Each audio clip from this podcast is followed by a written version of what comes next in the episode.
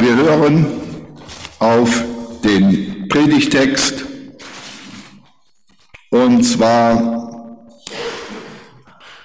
steht er in Apostelgeschichte 4, die Verse 11, 1 bis 22 und der Vers 29, der auch Gegenstand der Predigt sein wird, dazu noch ähm, nach der Übersetzung der Basisbibel. Petrus und Johannes waren noch dabei, zum Volk zu sprechen. Auf einmal kamen die Priester, der Hauptmann der Tempelwache sowie die Sadduzäer auf sie zu. Sie waren aufgebracht. Denn Petrus und Johannes lehrten das Volk und verkündeten am Beispiel von Jesus die Auferstehung der Toten. Sie nahmen die beiden fest und sperrten sie bis zum nächsten Morgen ins Gefängnis. Es war nämlich schon Abend. Viele, die Petrus reden gehört hatten, kamen zum Glauben. So stieg allein die Zahl der Männer in der Gemeinde auf etwa 5000. Am nächsten Morgen trafen sich in Jerusalem die Mitglieder des jüdischen Rats, die führenden Männer des Volkes, die Ratsältesten und die Schriftgelehrten. Auch der hohe Priester Hannas war dabei, ebenso Kaiphas, Johannes, Alexander und all die anderen, die zur Familie des hohen Priesters gehörten. Sie ließen Petrus und Johannes vorführen und verhörten sie. Woher hattet ihr die Kraft, den Gelähmten zu heilen? In wessen Namen habt ihr das getan? Da wurde Petrus vom Heiligen Geist erfüllt. Er antwortete, ihr führenden Männer des Volkes, ihr Ratsältesten, ihr verhört uns heute, weil wir einen kranken Menschen geholfen haben. Ihr wollt erfahren, wodurch dieser geheilt worden ist? Nun, Ihr alle und das ganze Volk Israel sollt es wissen. Er ist im Namen von Jesus Christus, dem Nazoräer, geheilt worden. Den habt ihr gekreuzigt und den hat Gott von den Toten auferweckt. Durch seine Kraft steht dieser Mann hier gesund vor euch. Dieser Jesus ist der Stein, von dem die Heilige Schrift sagt, ihr, die Bauleute, ihr habt ihn verworfen, aber er ist zum Grundstein geworden. Kein anderer kann Rettung bringen und Gott hat uns auch keinen anderen Namen unter dem Himmel bekannt und gemacht, durch den wir Rettung finden. Die Ratsältesten wunderten sich, wie unerschrocken Petrus und Johannes auftraten. Dabei waren sie doch keine Gelehrten, sondern einfache Leute. Sie erkannten, dass die beiden zu Jesus gehört hatten und sahen den Gehalten bei ihnen stehen. Da waren sie nicht in der Lage, etwas dagegen zu sagen. Sie befahlen den beiden, die Ratsversammlung zu verlassen. Dann beratschlagten sie und sagten zueinander, was sollen wir mit, mit diesen Menschen tun? Offensichtlich ist durch sie ein Zeichen geschehen. Alle Bewohner von Jerusalem wissen davon und wir können es nicht bestreiten. Aber die ganze Sache soll dem Volk nicht noch mehr bekannt werden. Deshalb sollen wir ihnen verbieten, künftig noch einmal zu irgendjemanden im Namen von Jesus zu sprechen. Andernfalls sollen sie bestraft werden. Dann riefen sie Petrus und Johannes wieder herein. Sie verboten ihnen jede Verkündigung oder Lehre im Namen von Jesus. Aber Petrus und Johannes antworteten, entscheidet selbst, ist es vor Gott recht, euch mehr zu gehorchen als ihm? Wir können doch nicht verschweigen, was wir gesehen und gehört haben. Da drohten die Ratsältesten ihnen noch einmal und ließen sie frei. Sie sahen keine Möglichkeit, die beiden zu bestrafen, denn das ganze Volk lobte Gott für das, was geschehen war. Denn der Gelähmte war schon über 40 Jahre alt, als er durch dieses Wunder geheilt wurde. Herr, höre jetzt, wie sie uns drohen. Hilf uns, deinen Dienern deine Botschaft mutig und offen zu verkünden.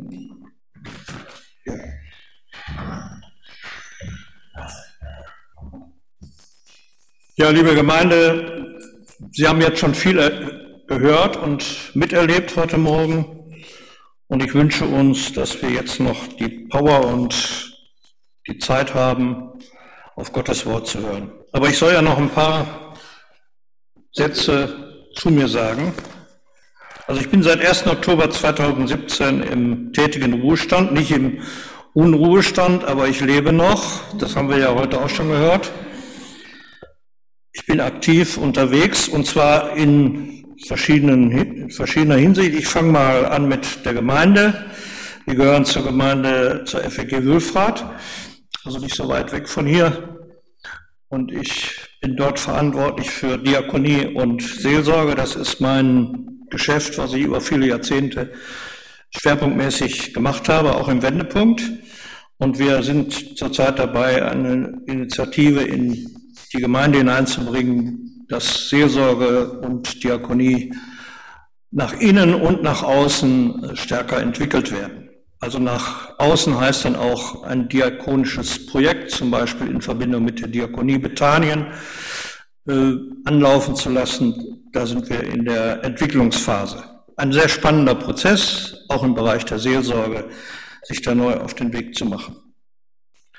Das zweite ist äh, meine Mitarbeit in der Akademie für Psychotherapie und Seelsorge seit über 20 Jahren.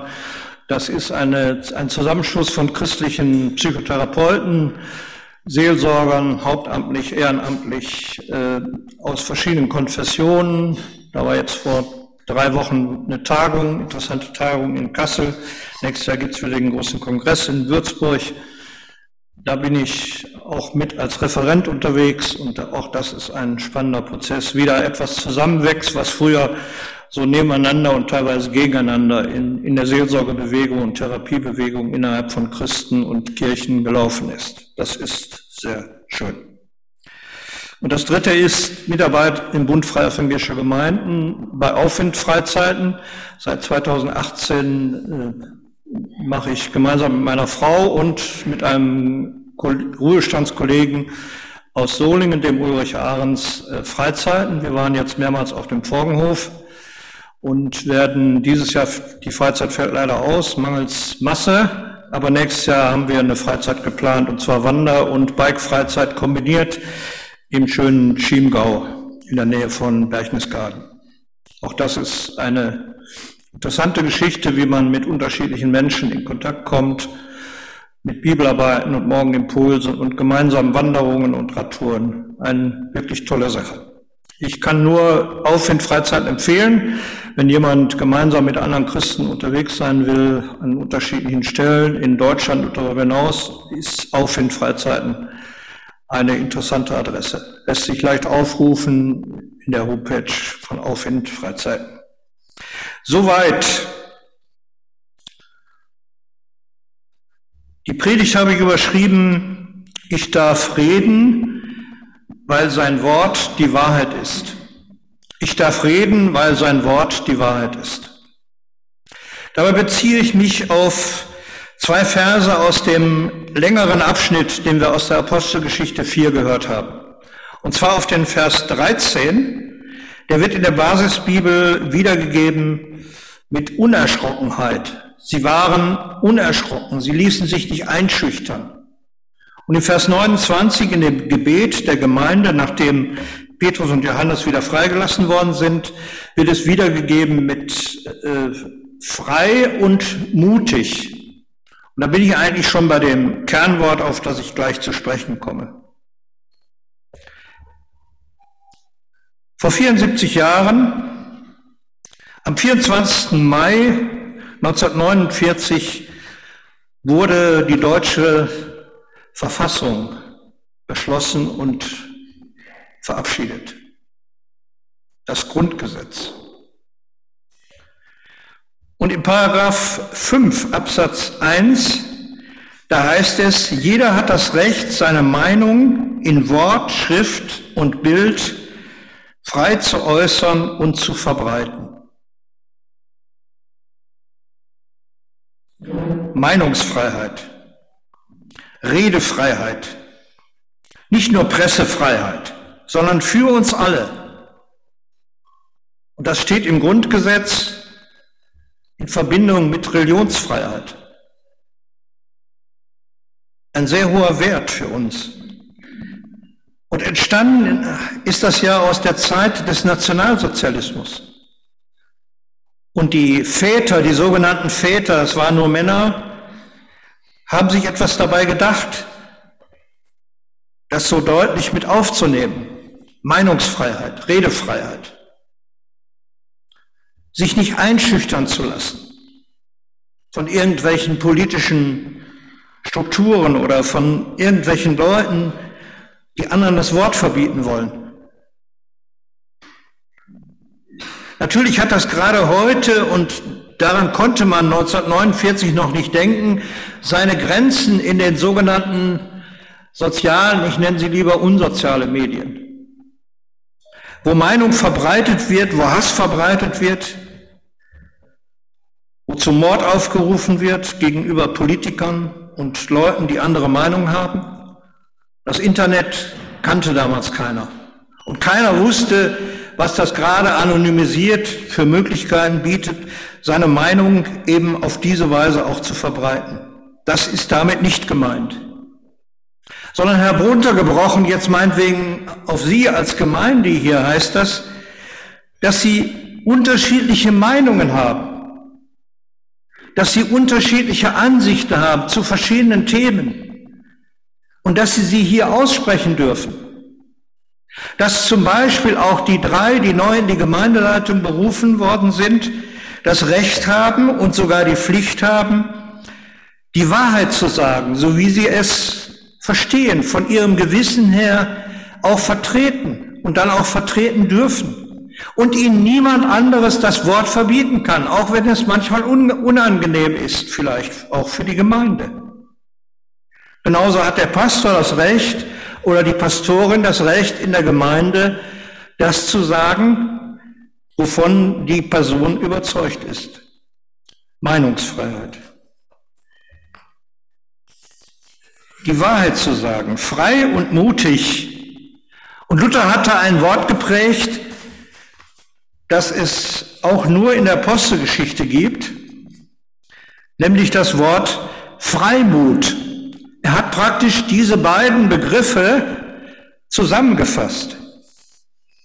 Das ist das griechische Wort Paresia.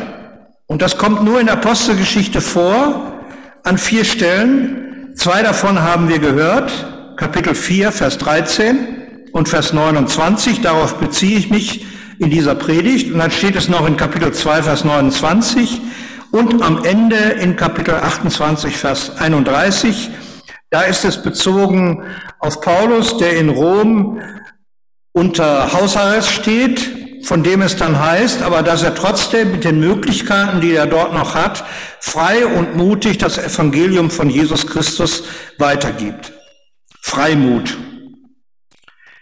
Interessant, liebe Gemeinde, ist, wo, wo der Begriff Paresia eigentlich herkommt. Wir denken ja manchmal, dass wir in Europa oder in den USA die Erfinder der Demokratie sind. Das stimmt aber gar nicht. Die Erfinder der Demokratie sind die alten Griechen.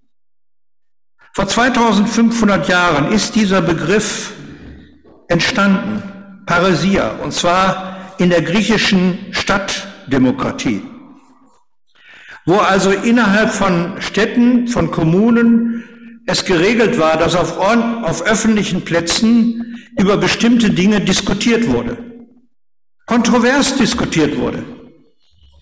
Und dass dort dann im Sinne dieser, dieses demokratischen Umgangs miteinander die Redefreiheit fest verankert wurde in den Ordnungen und Satzungen dieser Kommune. Und zwar in dreifacher Richtung. Das Recht, alles ungestraft öffentlich zu sagen. Stellen Sie sich vor, vor 2500 Jahren. Das Zweite, die Offenheit, die Wahrheit auszusprechen. Und das Dritte, der Mut zur öffentlichen Rede, dass also das wirklich den Leuten so gesagt wurde, habt Mut, öffentlich zu sprechen, zu bestimmten Themen zu sprechen, eure Meinung zu sagen.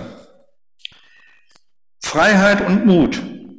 Wie gesagt, Luther hat diese Wortschöpfung gehabt, damals in der Übersetzung des Neuen Testaments. Wir kennen das Wort vielleicht auch, oder ältere von uns kennen das Wort in einer anderen Bedeutung. Ich kenne das zumindest aus meiner freien evangelischen Sozialisation. Ein typisch pietistisches Wort. Freudigkeit. Wir wurden früher so gefragt, so äh, von Älteren in der Gemeinde, wo ich aufgewachsen bin, am Niederrhein, hast du Freudigkeit? Ich habe immer gedacht, äh, das hat irgendwas mit Freude zu tun. Nein, das bezieht sich auf diese, auf diesen, auf diese Freiheit, auf diesen freie, freien Mut, zum Beispiel von Jesus weiterzusagen. Darauf bezieht sich das. Aber gemeint ist eigentlich wirklich das, was Petrus und Johannes hier praktizieren. Dass sie sich nicht einschüchtern lassen. Dass sie unerschrocken hier auftreten vor diesen 71 alten weißen Männern. Und das ist nicht so einfach. Das wäre heute nicht einfach, vor 71 alten weißen Männern so aufzutreten, wie das Johannes und Petrus hier get getan haben. Wenn wir uns vorstellen, was Petrus für ein Angsthase war, vor Pfingsten, und wie er jetzt hier auftreten kann. Sich nicht einschüchtern zu lassen. Sonst wäre die Wahrheit auf der Strecke geblieben. Und zwar die Wahrheit, die sie hier entfalten, die sich auf vier Dinge beziehen. Auf vier Grundlagen des Evangeliums. Die Auferstehung Jesu Christi, die Versöhnung mit Gott, die Herrschaft Gottes und die daraus resultierenden Heilungen und Wunder, die geschehen sind, gerade in, dieser, in der ersten Zeit der Urgemeinde. Und ihr Freimut, ihre Unerschrockenheit führt zu einer Auseinandersetzung mit den führenden religiösen Leuten des, der damaligen Zeit. Genauso wie Jesus in dieser Auseinandersetzung gestanden hat, eigentlich die gleiche Auseinandersetzung. Und Jesus ist in gleicher Weise unerschrocken aufgetreten. Er hat nicht den Streit gesucht mit den Leuten, aber es kam zu diesem Streit. Genauso suchen nicht Petrus und Johannes den Streit. Sie wollen sich nicht mit diesen Leuten Wortgefechte liefern. Aber sie wollen ernst genommen werden in ihren Überzeugungen und in ihrem Glauben. Und da stelle ich die Frage, wie sieht das aus mit meinem Freimut? Mit meiner Unerschrockenheit? Wie sieht das aus mit unserem, man muss Gott mehr gehorchen als den Menschen? Und man kann sich nicht immer nur anpassen an den Mainstream, an das, was allgemein an Überzeugungen gilt, zu verschiedenen Fragen des Lebens und der Gesellschaft und der Wertmaßstäbe was wichtig ist und was weniger wichtig ist, was in der Prioritätenliste ganz oben ist und was weiter unten anzusiedeln ist oder vielleicht ganz unten. Haben wir den Mut, in der Gemeinde, am Arbeitsplatz, in der Schule, an der Uni, in der Nachbarschaft, wo auch immer, in der Verwandtschaft, Stellung zu beziehen zu den Fragen des Lebens, zu den Fragen der Menschen, zu den Fragen, wie es mit unserer Welt und der Schöpfung weitergeht. Haben wir den Mut? Haben wir den Mut, für den Glauben einzutreten, für Jesus aufzustehen, für die Werkmaßstäbe der Bibel und vor allen Dingen für das Leben und für den Menschen, weil darum geht es Gott. Jesus ging es immer um den Menschen und deswegen hat er sich nicht einschüchtern lassen. Da gibt es verschiedene Themenfelder, die will ich nur ganz kurz anreißen. Da gibt es 100.000 Abtreibungen jedes Jahr, wo kaum noch jemand Position bezieht, allein in Deutschland. Da gibt es immer zunehmendere Zulassung der Euthanasie, des sogenannten unwerten Lebens, auch in unserer Gesellschaft, zum Beispiel von schweren Behinderungen. Da gilt es aufzustehen gegen den Raubbau der Schöpfung. Da geht es auch darum, Meinungen zu sagen zu den Entwicklungen in der Arbeitswelt. Immer mehr Leistung in immer weniger, in einem immer kleiner werdenden Zeitrahmen. Und ich könnte noch manche andere Dinge nennen. Da geht es vielleicht auch darum, dagegen aufzutreten, dass die, der Glaube und Kirche und Gemeinde immer mehr in den privaten Bereich abgedrängt werden sollen. Du kannst ja persönlich glauben, was du willst, aber das hat nichts mit unserer Welt und mit der Gesellschaft und dem Leben zu tun. Nein, der Glaube hat etwas mit dem Leben zu tun und mit unserer Gesellschaft, ohne dass wir ihn anderen aufdrücken wollen. Aber wir dürfen Stellung beziehen. Und wir können uns auch dagegen wehren, liebe Gemeinde, dass wenn wir die Wahrheit vertreten, ich will reden, weil sein Wort die Wahrheit ist, dass das als Fundamentalismus abgetan ist, abgetan wird. Fundamentalismus ist ja so ein gängiger Begriff dafür, dass alle diejenigen, wo man sagt, die beziehen sich auf die Bibel, dass die ganz schnell als Fundamentalisten hingestellt werden. Obwohl Fundamentalismus im eigentlichen Sinne ja erstmal heißt, dass ich auf ein Fundament zurückgehe. Natürlich gibt es einen ganz schlechten Fundamentalismus, der damit rumschlägt und andere damit erschlägt, nämlich Meinungen durchzusetzen. Freimut. Wir haben also die Verpflichtung, Stellung zu beziehen zu den großen Fragen des Lebens. Und wir haben als Christen die große Chance, dass wir das nicht als Einzelkämpfer tun, sondern dass wir es tun im Rahmen auch von Gemeinde, von Kirche. Wir sind ja auch eingebunden als freie evangelische Gemeinde oder als Bund freier evangelischer Gemeinde in das große Konzert von verschiedenen Kirchen und Konfessionen. Mit gleichen Überzeugungen, auch wenn unterschiedliche Dinge manchmal in den Vordergrund gerückt werden. Aber Christen geht es ja darum, dass der Glaube weitergetragen wird und dass das Leben zum Zuge kommt.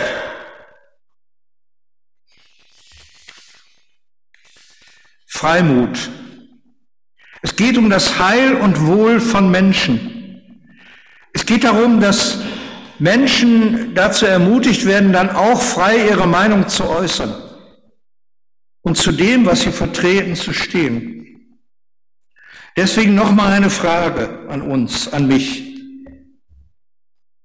Was bremst unseren Freimut?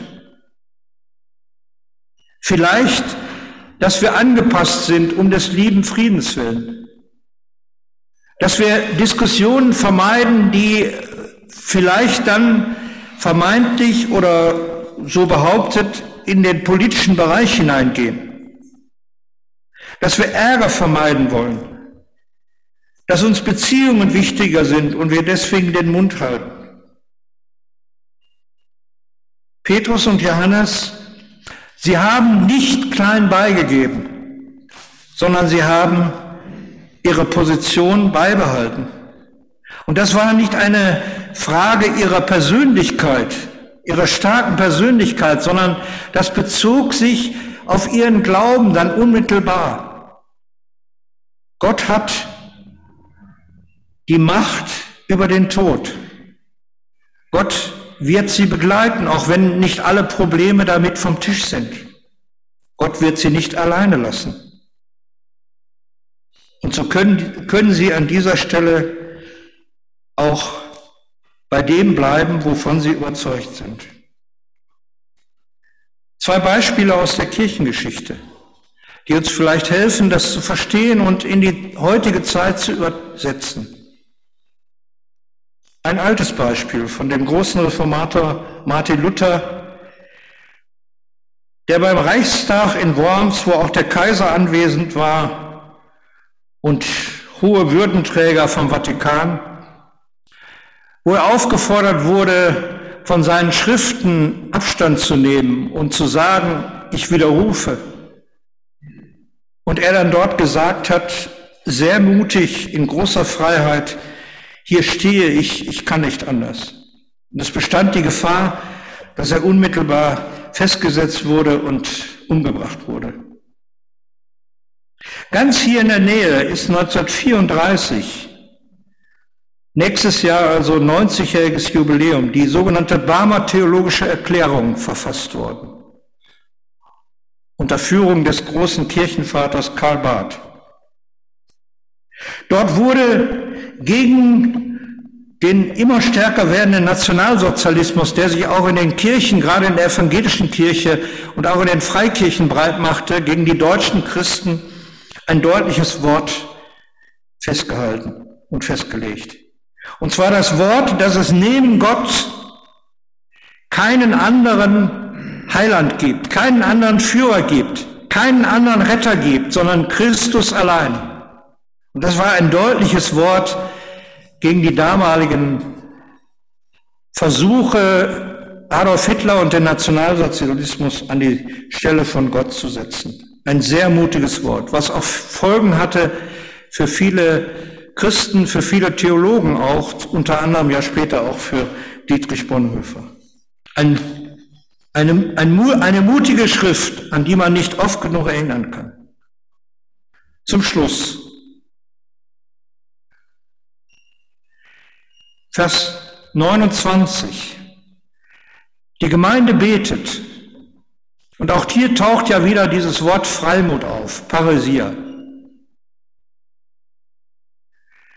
Sie betet nicht darum, dass Probleme und Widerstände von Gott beseitigt werden, sondern sie betet darum, dass inmitten dieser Probleme und Widerstände, die auch nach der Freilassung von Petrus und Johannes weitergehen werden, der Widerstand gegen die Gemeinde wird ja später noch viel größer, mit Verfolgung und so weiter sondern dass sie darin weiter ihre Meinung sagen, dass sie weiter ihren Glauben vertreten, mit allem, was dazugehört, dass sie sich weiter dafür einsetzen. Und so können auch wir beten. Schenke und erhalte uns den Freimut, die Unerschrockenheit, die Wahrheit, zu vertreten in Klarheit und Offenheit, in Liebe und Barmherzigkeit unseren Mitmenschen gegenüber. Amen. Ich bete und darf bitten, soweit es möglich ist, dazu aufzustehen.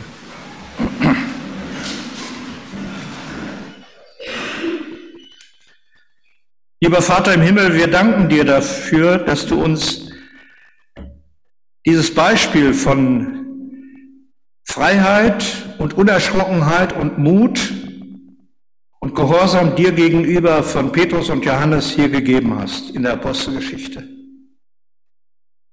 Und dass wir uns an dem entlang orientieren können.